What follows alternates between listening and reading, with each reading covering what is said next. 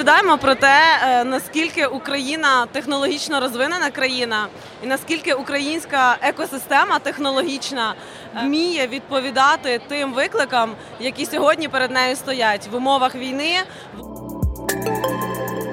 Le salon Vivatech 2022 a accueilli cette année un stand assez inattendu, un stand consacré à l'Ukraine. Beaucoup d'exposants sur ce stand, surtout des femmes, une quinzaine de startups représentées, et c'est Diana qui accueille les visiteurs. Donc euh, nous, on dit ici aux gens, euh, on présente l'écosystème tech euh, ukrainien à tous ceux qui rendent visite sur le stand, parce qu'on veut montrer au monde comment la tech ukrainienne fait face aux défis qu'elle a aujourd'hui dans le pays en guerre. Et on veut montrer à tout le monde que en la tech ukrainienne, euh, elle souffre, mais elle remonte ce défi euh, avec la fierté. Et elle est capable de proposer des solutions innovantes ici en France aux entreprises françaises, aux partenaires et euh, porter l'innovation euh, aujourd'hui à Paris à Vivatech. Que la tech ukrainienne, c'est quelque chose qui mérite d'être euh, visible, euh, d'être étudié et c'est quelque chose qui mérite la coopération euh, forte euh, ici en France. Être start-upper dans un pays en guerre, c'est quand même pas banal. Et pourtant, la tech, paraît-il, tourne à plein régime, toujours, en Ukraine, comme l'explique Dominique Piotet, président de la French Tech à Kiev. C'est le troisième secteur économique en Ukraine. Euh, ça représente euh, presque 10% du PIB de l'Ukraine. Et la tech est connue, enfin l'Ukraine est connue pour ses développeurs. Et on a voulu montrer ça à Vivatech. Donc euh, voilà, Vivatech nous a donné un stand. Et moi, j'ai fait venir euh, 14 startups ukrainiennes pour euh, représenter les couleurs de l'Ukraine. On dit que la tech est souvent très masculine, trop masculine. Et là, il y a essentiellement des femmes sur ce stand.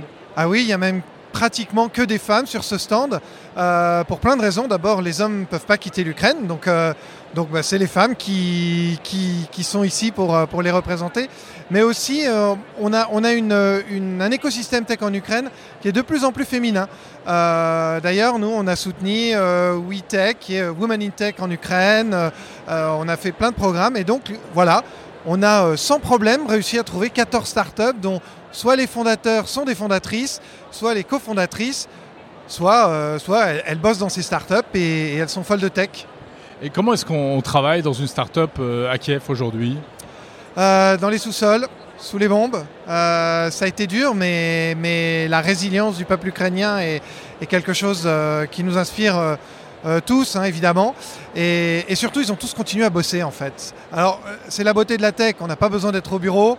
Euh, et donc, on peut bosser d'un peu partout, mais, mais euh, c'est comme ça qu'on continue à bosser. 97% des ressources de tech sont encore au travail en Ukraine en ce moment. Donc, c'est formidable. Alors, ce sont des startups qui sont euh, dans quel domaine? Alors, plein de domaines. On a plusieurs startups de, en agro, agritech, euh, intelligence artificielle, on a des startups dans la mode.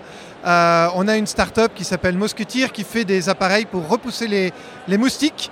Euh, voilà, on a donc une, une grande diversité de, de, startups dans plein de secteurs différents. Il y a des collaborations entre les entreprises de tech françaises et ukrainiennes? Oui, il y en a.